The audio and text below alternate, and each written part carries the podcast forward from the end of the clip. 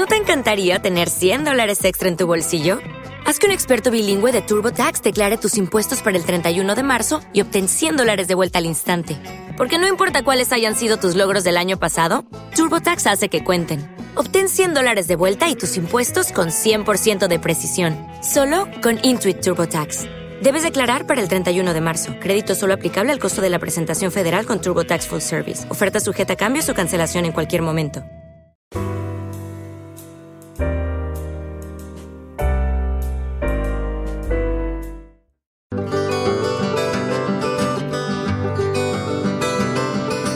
Hola y bienvenidos a Acompañando. Soy Rocío Moya del blog Maestra de Andar por Casa. Y este es el podcast al que vengo a darle una vuelta de tuerca a todo lo que creíais saber sobre crianza y educación.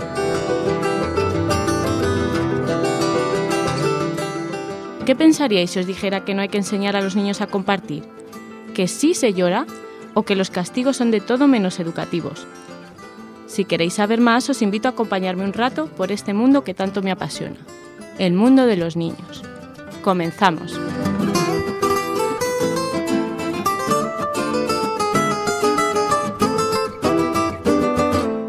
Hoy, como es el primer programa, me gustaría presentarme un poco más y contaros cómo he llegado hasta aquí. Como os decía antes, mi nombre es Rocío y soy maestra de infantil y primaria, experta en el método Montessori y especializada en pedagogías alternativas y crianza respetuosa. Actualmente me dedico a asesorar a familias y escuelas para mejorar el acompañamiento de los niños en su proceso de aprendizaje. Además, soy mamá de una niña que es mi pequeña gran maestra y que me enseña cada día un montón de cosas nuevas.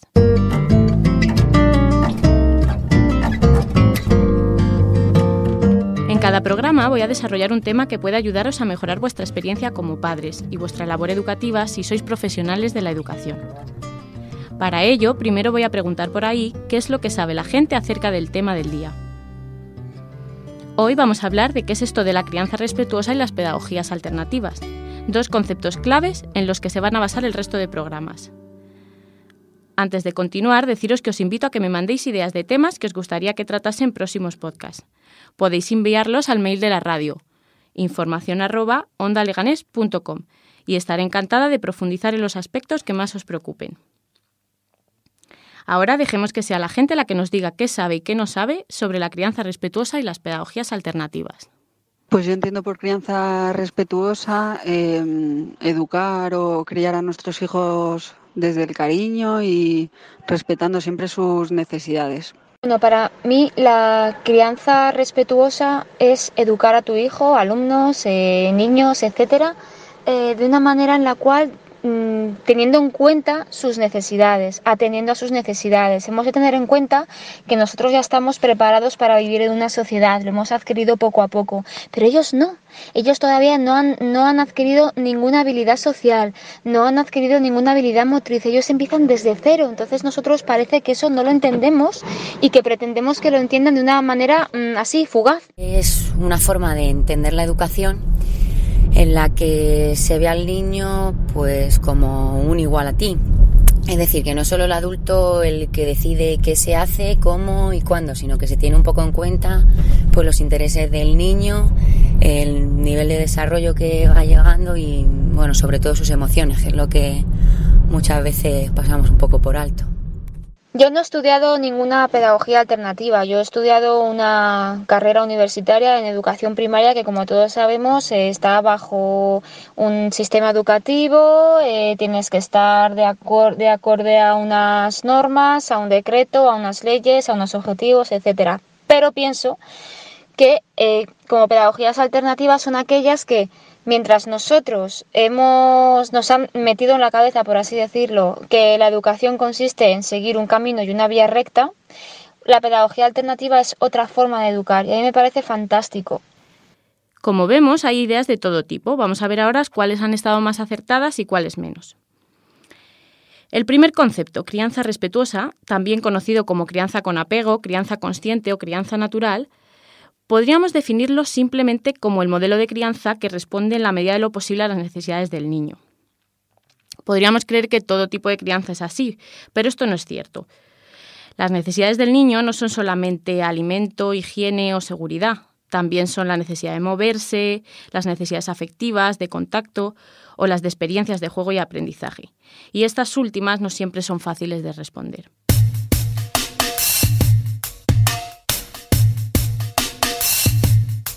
Los niños, y cuanto más pequeños más, demandan mucho y pueden llegar a ser realmente agotadores, sobre todo si criamos en soledad, cosa que está ocurriendo cada vez más en esta sociedad. Piden muchos brazos, mucha atención y necesitan moverse constantemente. La crianza respetuosa pretende cubrir todo esto. Y preguntaréis, ¿cómo? Pues un ejemplo sería con el porteo, usando mochilas ofulares para llevar al niño y así poder responder a la necesidad que tienen de contacto y brazos teniendo las manos libres. Otro aspecto es el movimiento libre o basado en Emmy Pickler, que también está relacionado con este modelo de crianza. Voy a hablar en próximos programas en profundidad sobre este tema, pero deciros básicamente que lo que defiende es que el niño pase el mínimo tiempo posible en hamacas, tronas, carros o parquecitos cerrados y no colocarlo en posturas que no ha alcanzado por sí mismo. Por ejemplo, no ponerle de pie si aún él no lo ha conseguido. Esto va a permitir un buen desarrollo motor y responder a su necesidad tan grande de moverse.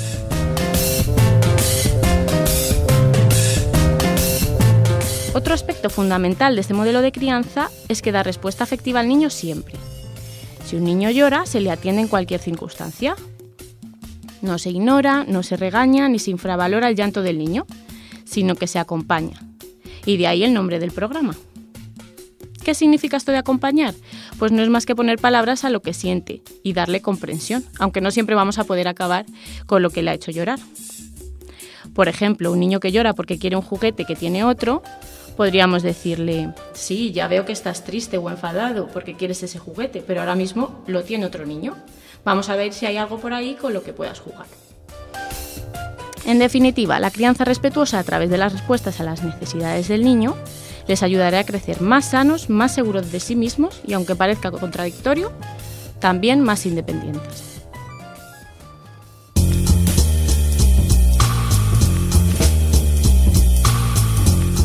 Por otro lado, tenemos el concepto de pedagogías alternativas. Como su nombre indica, son modelos de educación que se alejan del tradicional. Aunque estén de última moda y se oiga hablar mucho de ellas, algunas, como la pedagogía Montessori, tienen ya más de 100 años. Estas pedagogías, igual que la crianza respetuosa, lo que pretenden es responder de mejor manera a las necesidades que tienen los niños. Evidentemente, no todas son iguales de respetuosas, ni existe un modelo perfecto, pero lo que está claro es que la escuela tradicional necesita un cambio y es en estas pedagogías alternativas donde tiene que fijarse. Hablaremos más en profundidad también de algunas de ellas en próximos días. Me gustaría terminar el programa con la sección Pregúntale a la maestra, un espacio para contestar a todas esas dudas que os surgen en la crianza de vuestros hijos o en vuestra experiencia en el aula. Será un placer contestaros a todos. Podéis enviárnoslas al mail del programa información o mandarnos un audio o mensaje de texto al número 644-710-753.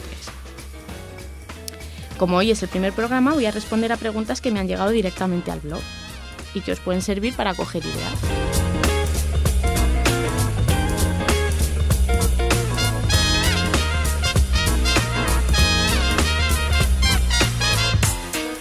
Sonia es mamá de un niño y una niña y me pregunta si puedo darle algún consejo para que sus hijos coman mejor. Bueno, el mejor consejo que puedo dar siempre es ser ejemplo. No podemos pedirles a los niños que hagan cosas que nosotros no hacemos, o negarles, por ejemplo, un dulce y comérnoslo nosotros. Y la mejor idea para evitar cualquier problema es no tener en casa alimentos que no queramos que coman. Parece obvio, pero es que esto cuesta mucho. Y es la manera que tenemos para no tener que prohibir. Una vez que las elecciones de casa son saludables, nos podemos relajar. Nunca presionar, forzar o insistir.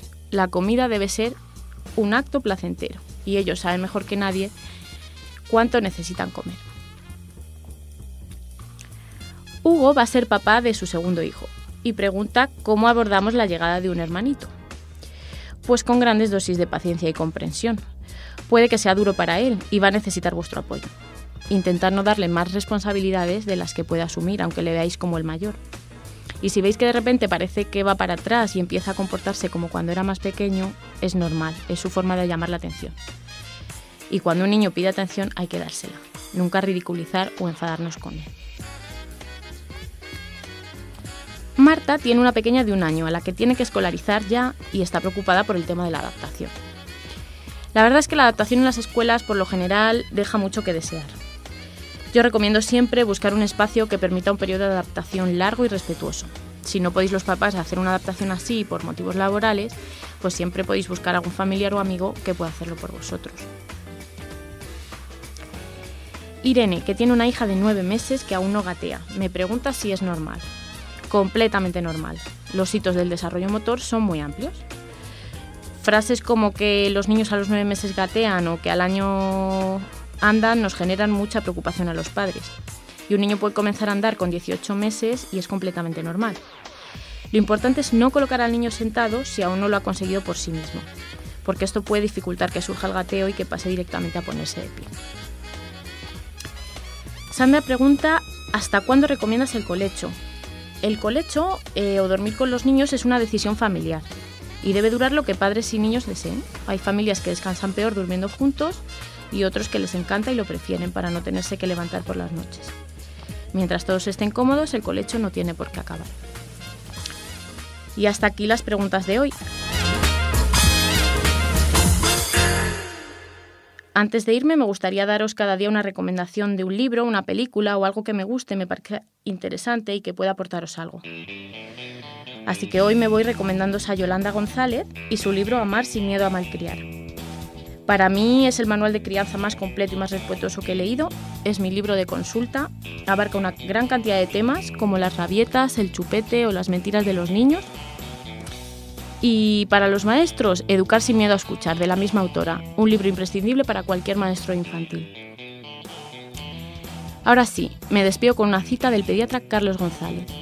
Malcriar significa criar mal, es decir, con poco cariño, pocos brazos, poco respeto, pocos mimos. Es imposible malcriar a un bebé por hacerle mucho caso, sostenerlo mucho en brazos, consolarle mucho cuando llora o jugar mucho con él. Nos vemos dentro de 15 días para hablar de normas y límites, mientras no os olvidéis de disfrutar acompañados.